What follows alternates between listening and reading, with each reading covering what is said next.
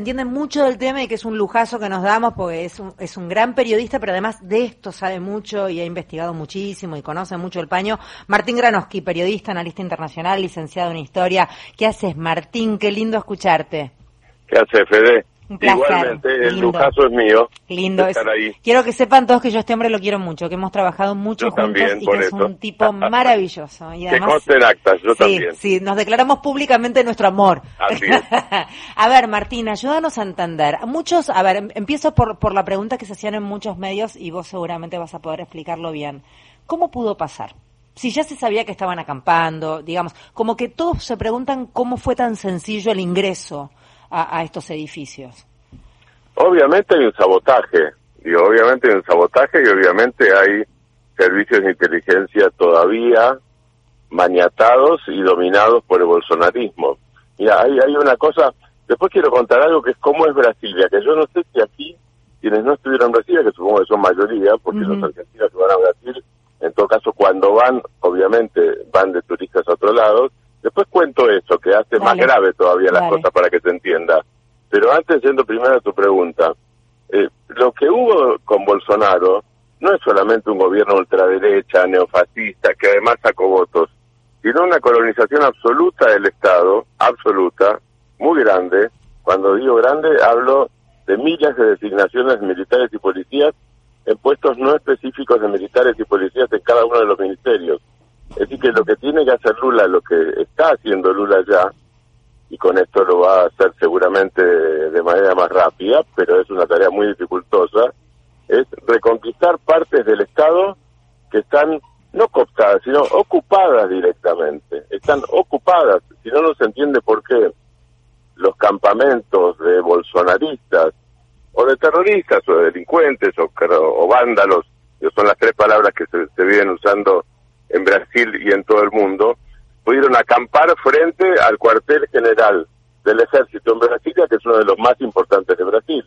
Es obvio que ahí hay, por lo menos, mínimo connivencia, mínimo, y no aliento, dinero, etcétera, etcétera, etcétera, que es justamente lo que está investigando la justicia.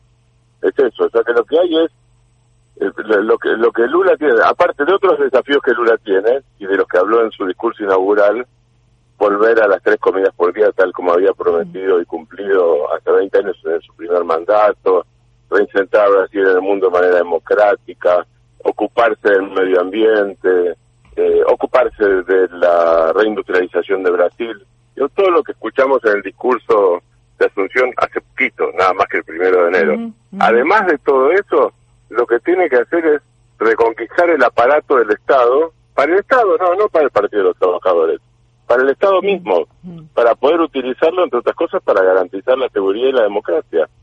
O sea, ¿cómo pudo pasar? Porque no tiene todavía los resortes. No tiene los resortes. Y no solo no los tiene y resulta que el bolsonarismo está dormido dentro del Estado. No, no, está activo directamente. Eso es lo grave de la situación. Eh, ¿Coincidís con que el fin último era un, es que, en definirlo como un intento de golpe de Estado? Es un intento de golpe más allá de cuál fuera de, de cuál fuera la sucesión de etapas. Hay una cosa que sí se sabe, o que no sé por lo menos, el resto no lo sé, y no voy a, a quitarrear cosas que no sé, vos me ujú. Digo, pero, pero claramente una cosa que sí había era un plan, la segunda parte no se cumplió, ignoro por qué, pero no se cumplió, pero esto sí se sabe. La segunda parte del plan era un bloqueo de camioneros, los camioneros son bolsonaristas en Brasil, o por lo menos hay grandes grupos de camioneros organizados bolsonaristas, y entonces esto, la vandalización de los tres poderes iba a ser completada inmediatamente con el bloqueo de Brasilia, eso no se produjo por algún motivo ese plan no se pudo cumplir. Lo que sí se sabe es que esa era parte del plan, eso sí se sabe fehacientemente. Ahora, si el plan era golpe de Estado inmediato o una situación de desestabilización que llevara a la mm, imposibilidad de que Lula siguiera gobernando de manera inmediata, eso eh, lo- lo- no, no, no solo lo ignoro yo, sino que por lo que sé lo ignora inclusive el, el gobierno brasileño. De cualquier manera me parece que no se opone una cosa u otra, porque en realidad lo que vos, digo, el, el proceso de limar y limar y limar y limar, y además no limar solo de manera propagandista, mm. Es obvio que es un proceso golpista. Lo que estás haciendo es atentar contra las democráticas que asumieron el primero de enero, además de todo. Si hubieran asumido hace ocho años sería lo mismo, pero esto encima está fresco, o sea, está desafiando en caliente. ¿Por, ¿por, qué, ¿Por qué es clave Brasilia? ¿Por qué insistís en, en, hacerme acordar que explique cómo es Brasilia? ¿Por qué es importante? el Capitolio todavía, en términos geográficos. A ver. Brasilia fue diseñada por Oscar Niemeyer, un gran arquitecto que se murió a los 102 años, con una idea en la década del 50 de que la capital estaba en Río Janeiro. Entonces la idea fue, en una etapa desarrollista de Brasil, vamos a, desarrollar Brasil. Entonces el símbolo es, vamos a instalar una capital en un lugar que es una sabana, un lugar alto, plano, no el altiplano boliviano, por supuesto, pero un lugar alto, plano, eh, caluroso, seco, etcétera, etcétera, digamos, en medio de la nada. Vamos a instalar una capital en medio de la nada. Y la zona que vimos vandalizada ayer, que todos vimos en la tele, es una zona donde no hay nadie el fin de semana. Mm. Y además es una zona alejada de los lugares de vivienda, alejada de los lugares de paseo, alejada del lago de Brasilia, que es uno de los lugares de paseo justamente, y alejada de los centros comerciales. Es decir, no es que estaban comiendo, que había miles de personas comiendo empanadas en la americana, en eh, Bartolomé Mitre y Callao, y de golpe uno dijo, sí, si tomamos el Congreso, que lo tomamos, lo tenemos una cuadra, niega la costanera sur con la Plaza de Mayo cerca, ya que pasamos un domingo. Es decir, no hay nadie un domingo, puede haber 30 turistas sacándose fotos frente a los monumentos, oyendo a la catedral, que es una hermosura. Digo, no hay nadie más, no hay nadie, con lo cual, para llegar ahí, tenés que desplazarte, especialmente, tenés que desplazarte kilómetros. Mm. Es como si estuviera en medio de la nada. O sea, estás... estás eh, kilómetros te ven, eso quiero decir. y estás, y estás abonando que también alguien bancó a esta gente. Exactamente, exactamente. O sea, no es que pasabas por ahí y te metiste, no existe eso. Claro. Y es que es fácil meterse en una casa de gobierno en cualquier lugar del mundo, ¿no? Pero suponemos que sea, supongamos que sea fácil. No hay nadie. O sea, es esas cuatro mil personas, que es el cálculo que hay según el gobierno brasileño, tuvieron que ir desplazándose. No es que ni siquiera tenían la posibilidad de merodear y en un momento meterse tipo operativo sorpresa. No, no, tuvieron que ir en camionetas, en camiones, en ómnibus. Ni siquiera llegas caminando, porque son muchos kilómetros bajo el sol. Y además, si llegas caminando, se ve, digo, no es que no hay manifestaciones en Brasilia. Hay, no muchas, no muchas. Es muy difícil manifestar en Brasilia porque es muy difícil hacerse, es muy difícil concentrar justamente. Por eso fue una rareza la cantidad de gente, 300.000 personas, que hubo en la asunción de Lula, pero llegaron de todo Brasil, no solo de Brasilia. Es decir, cualquier desplazamiento en Brasilia es como si te, y en esa zona específica de lo que llama la explanada de los ministerios, donde está la sede de los tres poderes, del Ejecutivo, del Judicial y del Legislativo, cualquier desplazamiento se ve. Lo ve un helicóptero de lejos, lo ve un dron, lo ve una persona que agarra un auto y dice, nada, y dice, a ver, vamos a explorar, a ver qué pasa. Digo, es todo notorio, con lo cual es peor en términos geográficos, en términos físicos, es peor todavía que lo del Capitolio. Digo, está claro que no se puede hacer sin planificación y sin zona liberada, las dos cosas juntas. es imposible, absolutamente imposible. Por eso también insistía tanto Lula en cuanto a eh, las palabras que daba eran eran vamos a investigar de dónde sale, quién bancó y de qué manera se llegó a esto. O sea, insistió en esa línea que ¿A, quién apuntaba? ¿Se apunta hacia Bolsonaro? ¿Es correcto eso? ¿Es correcto pensar en esa línea, Martín? Sí, en la línea Bolsonaro sí, más allá de que se pueda aprobar o no la responsabilidad judicial, es decir, que se pueda aprobar judicialmente o no la responsabilidad de, Bolsonaro que justo estaba en Estados Unidos. Mm. Pero es esa línea, sí, digamos. estamos hablando de bolsonaristas, porque más venían concentrados en campamentos. Venían en campamentos desde antes de la asunción de Lula. Sí, con unas, unas imágenes rarísimas, que la verdad es que también son medio como impensadas. Eran como acampes, es como si yo les dijera a la gente, nada, acampes en el medio Paseo Colón. Entonces, y mucha gente, mucha gente con ranchadas de alguna manera, por definirlo de alguna forma. Este, sí, sí, muy llamativo. exactamente.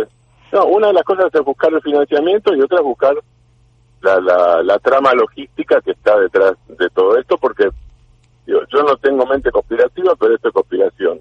Yo vamos a separar las dos Bueno, cosas. bueno, hoy escuchaba un pastor evangélico que sabemos que la iglesia evangélica con la línea Bolsonaro son eh, carne y uña y tienen muchísima afinidad. Y este hombre te hacía la paranoia del paranoico, porque te hablaba de que en realidad esta esta esta toma, esta este este eh, esta situación que se daba en el día de ayer tenía que ver con en realidad algo auténtico, pero que había sido utilizado por el gobierno de Lula porque se habían infiltrado dentro de esta toma quienes eran en realidad eh, afines a Lula para dar vuelta a la tortilla y hacer quedar mal al gobierno de Bolsonaro. ¿Se entiende?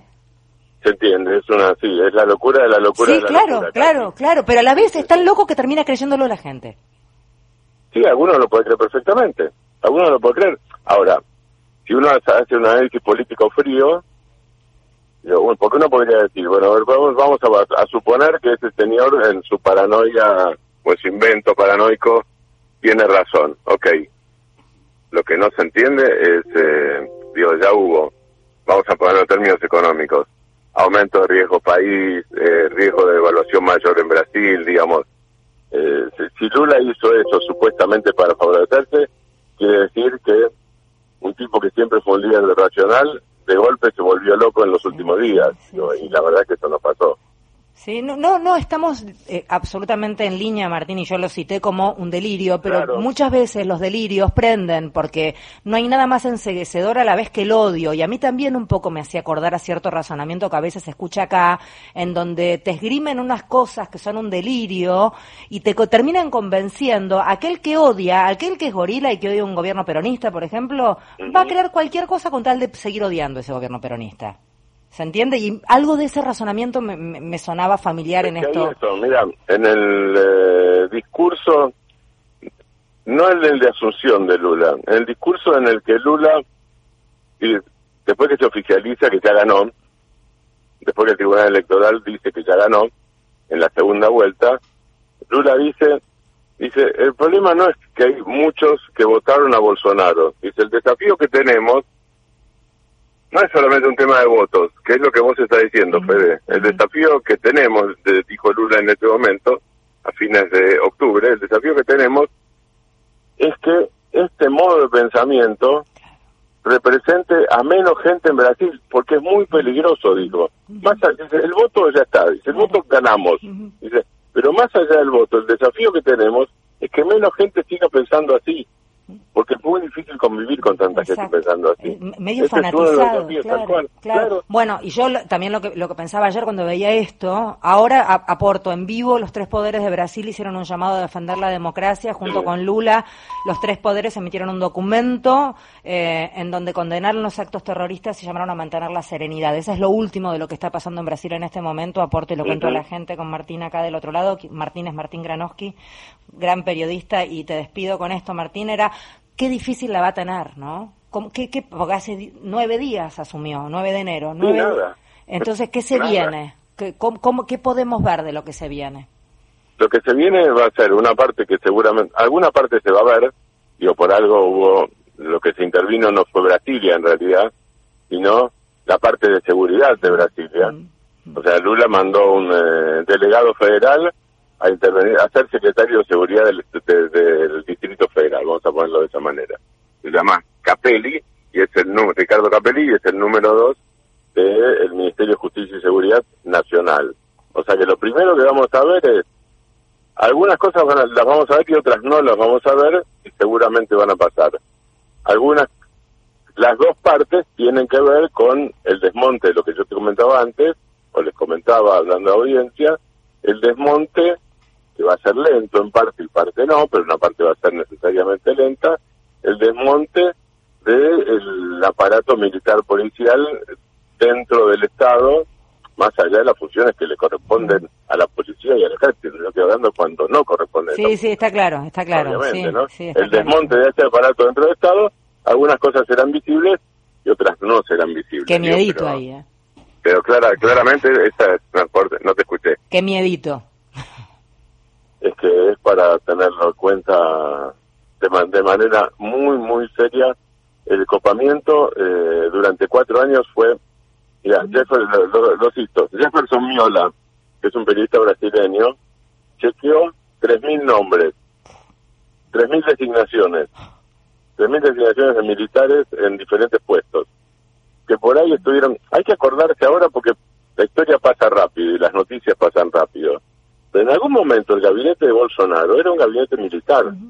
Entonces, era militar el ministro de Salud, era militar el ministro de Ciencia, era militar, bueno, era un general, aparte del mismo militar, era un general el, vicepresidente, era un general el jefe de gabinete.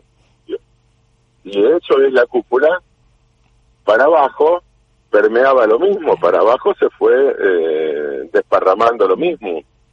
Y hay lo que en una época se llamó, y que en Brasil nunca desapareció del todo, hay una suerte de partido militar, que no triunfó en las elecciones, en buena parte por el establecimiento brasileño en algún momento dijo, y, una parte de los industriales de San Pablo dijo, basta, tanto no.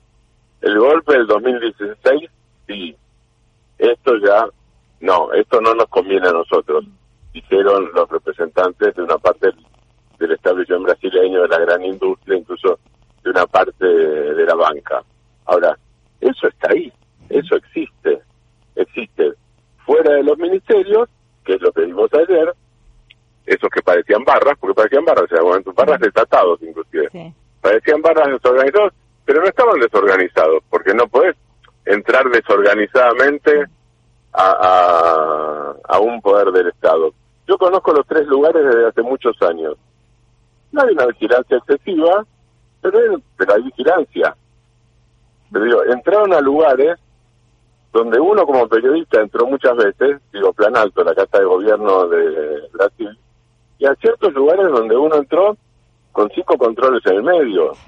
Y cuando yo vi algunos lugares, están bajando los cuadros de, no sé, por ejemplo, de la sala de prensa, de la, de la sala de periodistas, imaginemos en Argentina, imaginemos en Argentina, la sala de periodistas de la Casa de Gobierno está en el primer piso.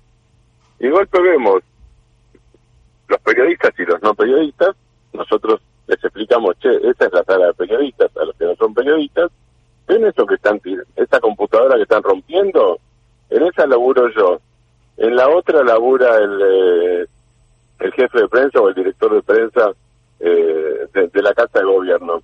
Ese cuadro que hay ahí es un cuadro de un pintor del siglo XIX, lo están tajeando. bueno, es esto, exactamente eso. Es esto.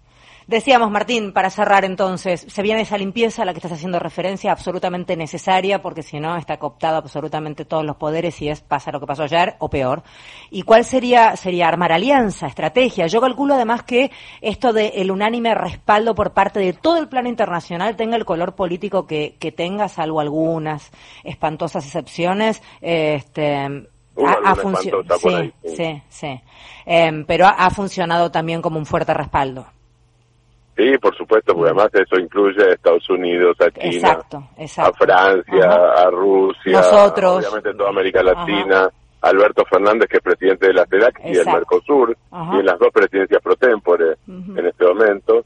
Lula tiene que venir el, el 23 a la Argentina para visita de Estado y el 24 de reunión de la Comunidad de Estados Latinoamericanos y el Caribe. Hasta donde yo sé ahora, por ahí esto cambia pero hasta donde yo sé, eh, la agenda se mantiene, hasta donde sé hoy, digo, mm. después veremos, porque faltan días, pero hasta donde yo sé, la idea de Lula y de sus funcionarios no es obviamente, bueno, es ocuparse de esto, pero no dejar de gobernar. Mm. Porque además uno de los objetivos de estas cosas, como pasa siempre, ¿no?